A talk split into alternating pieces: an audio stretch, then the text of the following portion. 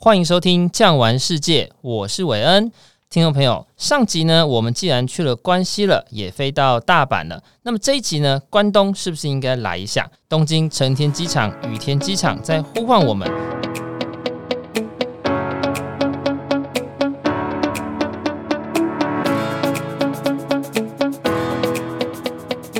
哇，东京人那么多，我可不想人挤人，怎么办？到底要去哪里呢？今天我们就请佩文继续来跟我们聊聊关东这个地区。佩文你好，你好，韦恩。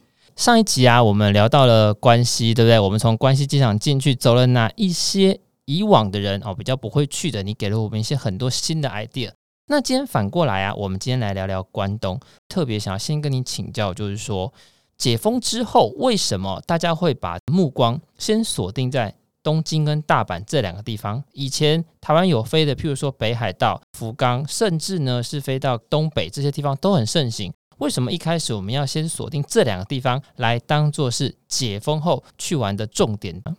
这两个是国际机场，现在商务客人跟留学生一入境日本也是需要做 PCR 检测的。所以听下来就知道，这两个国际机场有 PCR 检测的量能在。飞成田、羽田或者是关西的话，他们比较有能力来做这一件事情。那再来就是，我们去日本要 PCR，那我们回来是不是也要 PCR？未来的事情是否会发生，我不太清楚。但是我相信，如果要 PCR 的话，雨天、成天、关系可以做回来，那当然雨天、成天、关系也是可以做。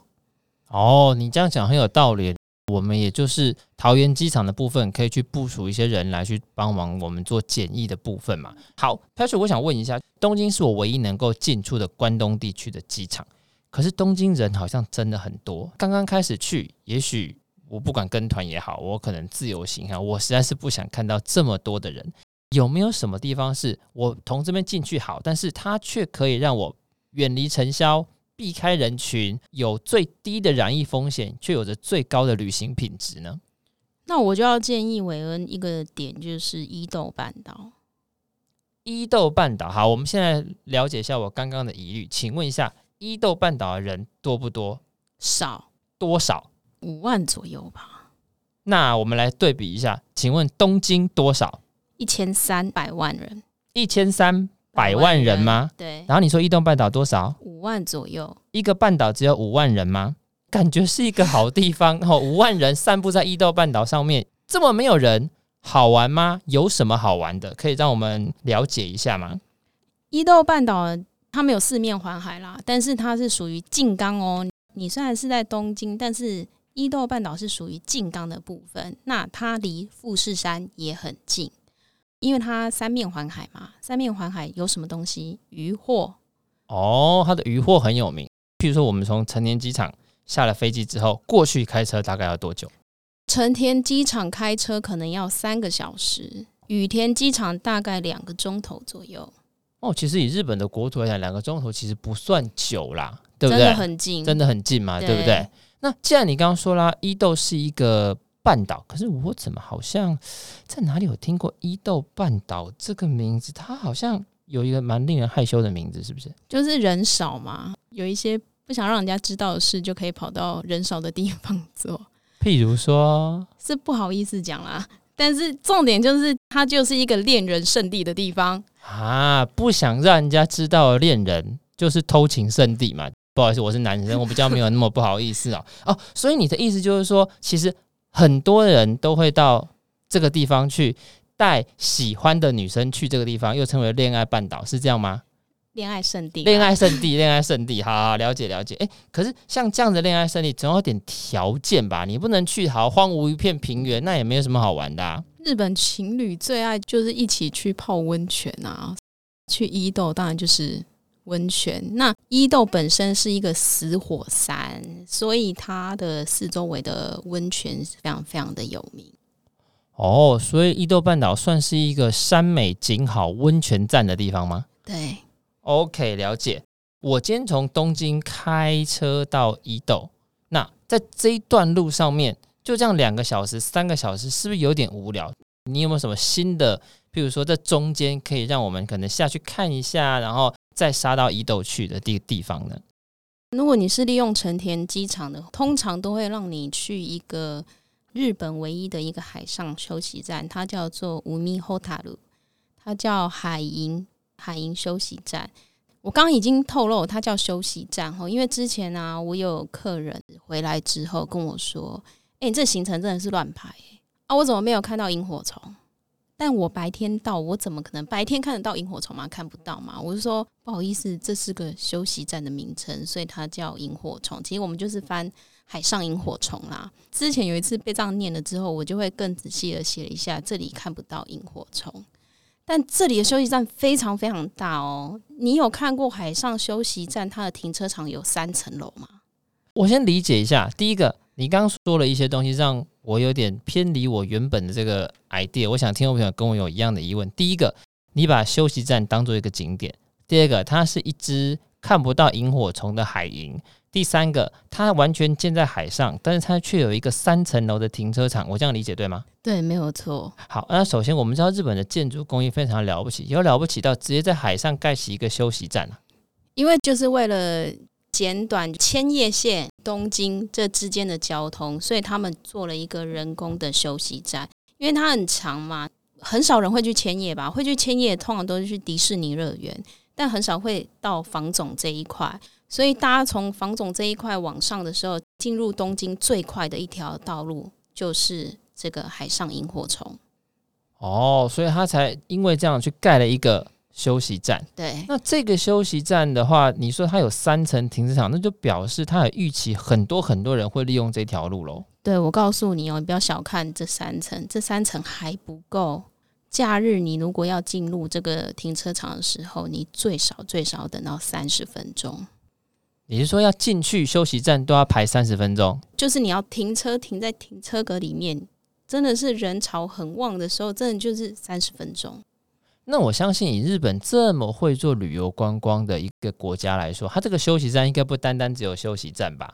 嗯，里面还有免税，很好逛哦。里面又好逛，然后应该也有什么观景台啦拍照区啊，上面无微不微，对不对？对啊，就还有一个恋人圣地的一个招牌也在上面啊。原来是这样子哦。对，所以各位你看，日本真的是非常会去做这样的一个形象。好，走完了这个休息站之后呢，接下来我们就是要进入所谓的伊豆半岛区域了。那这个伊豆半岛去好，当然我们知道温泉旅馆呢，它会是我们的一个景点，但总不能每天都待在温泉旅馆里面吧，对吧？还是要做点别的事情。既然你带了心仪的女生去，既然称为恋人圣地，总是要让她觉得你有点文化气息，给我一个文化的景点吧。文化景点推荐的是莫瓦美术馆。莫瓦美术馆是什么意思呢？它是一个私立的美术馆，那它里面其实珍藏品是以东洋艺术品为主。所以有一些绘画啊、雕塑啊、瓷器，特别就是还有书法跟漆器的展品。哦，那日本的漆器在这个世界上算是非常非常有名的哦，尤其是你可能做一些不管是餐具也好，或者是做一些艺术品，都在世界上有很高的一个称誉。那到那边的时候，它会有一些中文的介绍，或者是会有导览吗？有哦，不要小看莫瓦美术馆。他一开始最先做的一个翻译的一些书籍产品，其实就是以繁体中文为主，所以你就会知道为什么。因为台湾人最常去的就是莫瓦美术馆。你的意思是说，台湾人很多人都去莫瓦美术馆，因为台湾人很多都去伊豆半岛，台湾人很多都去恋人圣地，是这样吗？但不要曲解我的意思。哦，我没有，我没有，没有，我只是用逻辑来推断而已。好，而且我记得呢。常常在看到，就是说有一些地方被登录为国家文化财，它是什么意思？就像我们的三级古迹吗？在日本那个是什么样的东西？其实它就是古式建筑啦，但不止建筑物啦，一些民宿啊、美术馆啊、仓库啊，什么有的没的，其实都可以登录有形的文化产，或者是登录无形文化产。只不过是它就在日本就会有个 level 表，一个程度表，其实。最珍贵就是国家文化财这一块，所以在伊豆半岛那个地方，哪一个是被登录为国家文化财的？其实是真的很多，就会数不清啦。但是我记得我在修善寺住宿的一个饭店，我是住在登录有形文化财里面的一个旅馆里面，名字我是有一点点忘了啦。但是你能住在古文宅里面，其实就是一个非常非常特别的一个体验。哦，对啊，如果照你这样讲，像比如说欧洲也有，像是西班牙，它就有那种所谓的帕拉豆。帕拉豆其实就是他们的那种国营旅馆，就是用以前国王啊或者是城主留下的一些古建筑，然后去改造成为旅馆。哦，所以日本它也有像这样的地方。而且你刚刚提到一个地方叫什么修善寺，是不是？对，在修善寺。所以修善寺也是在伊豆半岛很重要的一个景点喽。对，非常重要。其实就是大家如果是从富士山那一方面往下走的时候，你一定会经过修善寺。但日本比较特别，它的文化财啊，其实不是只有国有的耶，它的私有占国有居多。文化财它最好最好，为什么要让它登录呢？一定要有好处嘛，我才愿意让你登录嘛。不然我整修我翻修，我不能依照我自己的心意来整修翻修嘛。所以你登录有形文化财的时候啊，第一个减税，第二个就是你只要有做一些。社团法人的活动啊，或者是做一些整修的时候，政府会拿钱来帮助你部分的啦。所以你看到很多文化财，他们之所以愿意，第一个就觉得哦，我骄傲，因为我的是古建筑物，因为我最少有五十年以上的历史。再来就是还可以拿到补助金。哦，那这样听起来，这个文化财这个东西，真的也应该要让我们听众朋友去的时候，要好好来看一看。而且我听说伊豆以前有一个很特别的名称，叫做金山。我们台湾也有金山嘛，像金瓜石，对不对？嗯、那美国有一个旧金山，或者我们称为新金山这些地方。那金山以前要么就是可以出产金子的地方，要么就是钱很多可以挖到矿的地方。那伊豆以前可以挖金子吗？可以。土肥这个地方在西伊豆这一块啊，土肥这里有一个土肥金山。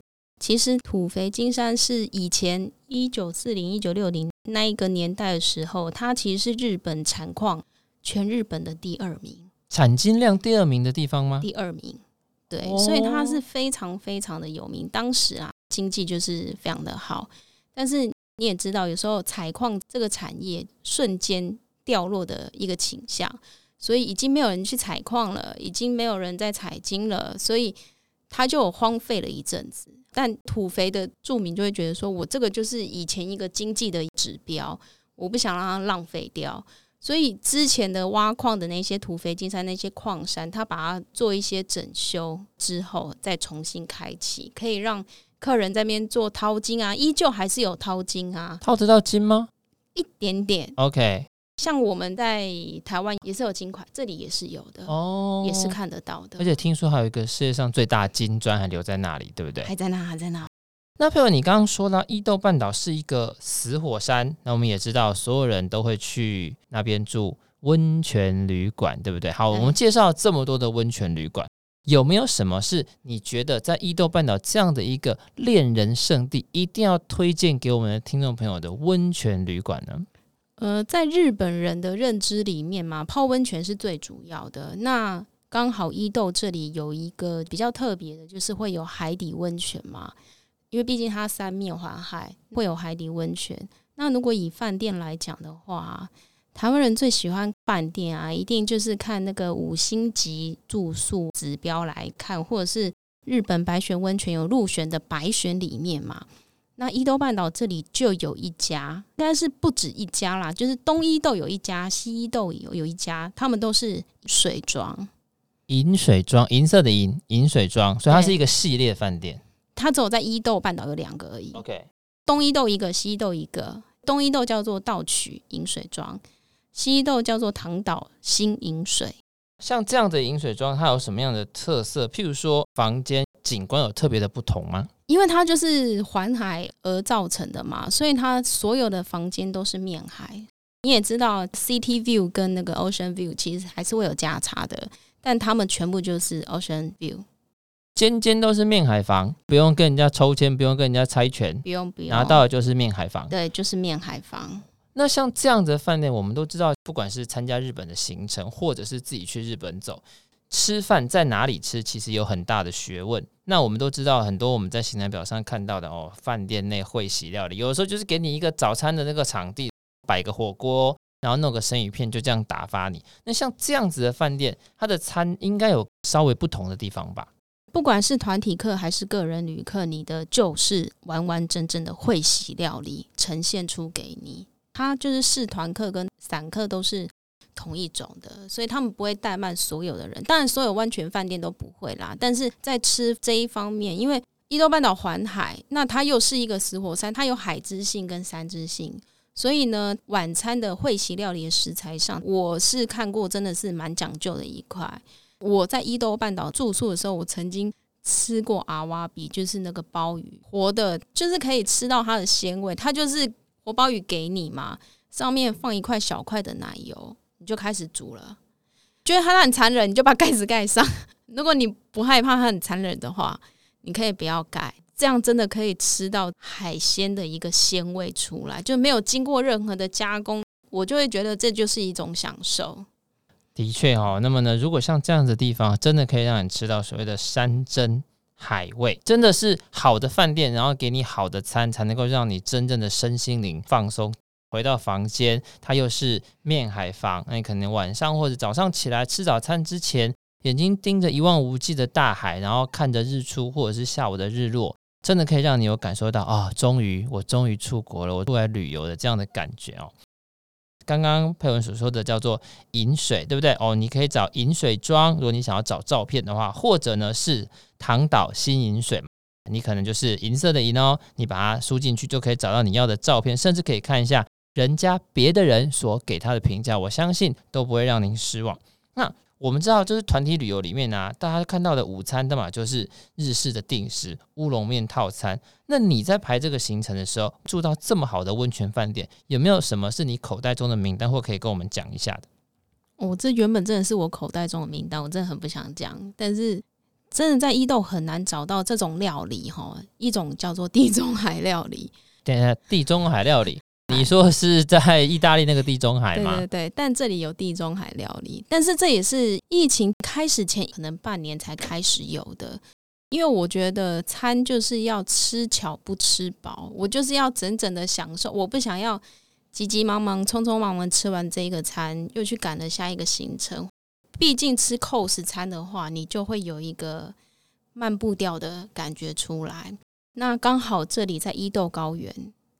店名我就先保密一下，在伊豆高原有个地中海料理哈，它很特别，是上一集有讲到那个安藤忠雄嘛？那日本建筑师，你还会想到谁？最近东京奥运的国立竞技场是由魏延武制造的啊，对对对，魏延武对。对，魏延武呢，他就是跟了一个。在日本非常有名的叫做三国一个厨师哦，他就三国厨师，他们一起打造在伊豆高原打造了一家餐厅。当然，建筑物就是由隈研吾来设计造成的，那餐就是由三国这个厨师来制作的。大家如果去查的话，就会查到说，哎，其实这个厨师本身最厉害、最厉害是法国料理，但是因为他为了要结合伊豆的食材嘛。所以他自己就重新 arrange 过了这一个地中海料理。这样的料理应该不太便宜吼。午餐就是最少要日币五千元起跳啦。如果说照你刚刚说的是魏延武所设计的场地，然后又是由这么有名的厨师所做的，其实这个价钱是在可以接受的范围内哦。以台湾人这么爱吃美食的情况之下，对，而且你还可以享受的魏延武的。餐厅用木的打造，再就是餐厅的那个 terrace 阳台那边，往前看也是看到一片海，所以我觉得吃饭当中也是要保有一些悠闲跟慢慢吃。最近大家就饮食都会比较注重嘛，所以我觉得慢吃、慢活、慢旅，我觉得这是后疫情时代应该是最重要的一部分。这也是你之后产品的理念吧？因为我想以前那种就赶赶赶的这种行程，应该开始慢慢的。不受见待了，大家就开始真正去寻找，不管是真的体验日本文化也好，或者是给自己一段空的时间，在日本，甚至是在有限的时间内，尽量让自己可以在那里透过吃、透过温泉来放松，应该就是未来的趋势吧。其实以前就有想过要打造，即使打造了，但是为了要符合当时的潮流。不得不还是要走很多个点。我也希望国人的观念要改一下，毕竟我们出国是要放松，而不是要再让我的心情更紧凑、更有压力。对，所以后疫情时代会更偏向慢活、慢食、慢旅。也是啦，收集很多点的时代已经过去了，你能在这个点里面发现更多本身的价值，以及找到自己的内心，我想才是最重要的旅游的这个趋势哈。那我想要聊一下，就是说，我们今天去完了伊豆半岛，当然你回程，你势必是还是要回到东京来飞嘛。如果刚刚您提到像 PCR 检测，照这样情形之下，我看你在东京所设定的饭店还蛮特别的。我看好像有福布斯，或我们称为富比士，这是一个什么样的机构？怎么会想到用这样一个机构里面评价的饭店呢？富比士好像就是这近年来大家。比较会去关注的一个国际的比较权威性的评比机构啦，所以我会以这个为标准的原因，就是因为在这里，你除可以好好的去享用它的设施以外，大家也知道嘛，日本就是无类不退，它的服务就会特别好。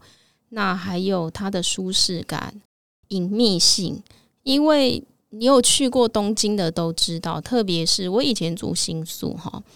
我每次晚上睡觉的时候，我真的觉得不扯。我每一天晚上都听到警车、消防车跟救护车，还有暴走族。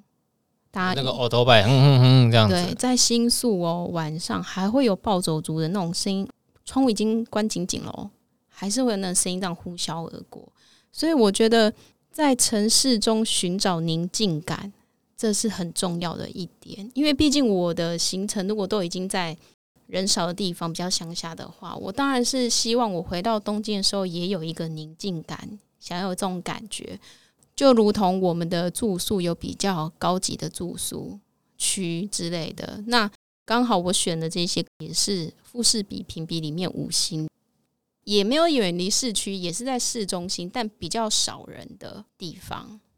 而且，当你选了这样的饭店之后，相对来说，你的行程也不能够排得很紧凑，因为你既然住了一个评比这么高的饭店，当然要让你的旅客或者是让去住的人去享受到这一间饭店真正给他的一些服务。那你如果匆匆进去，晚上十点进去，早上八点走，那我相信他只需要的只是一张床，所以你可能行程上也要因为这样子而去做一些调整，不要太赶，不要太急，甚至是晚一点出发，吃完早餐之后还能够回去稍微坐一下再出门，没错吧？对，我几乎设定的行程都是希望大家晚一点点出发，那可以再早一点点去享受饭店设施的话，当然是能尽量就尽量早一点进去享受。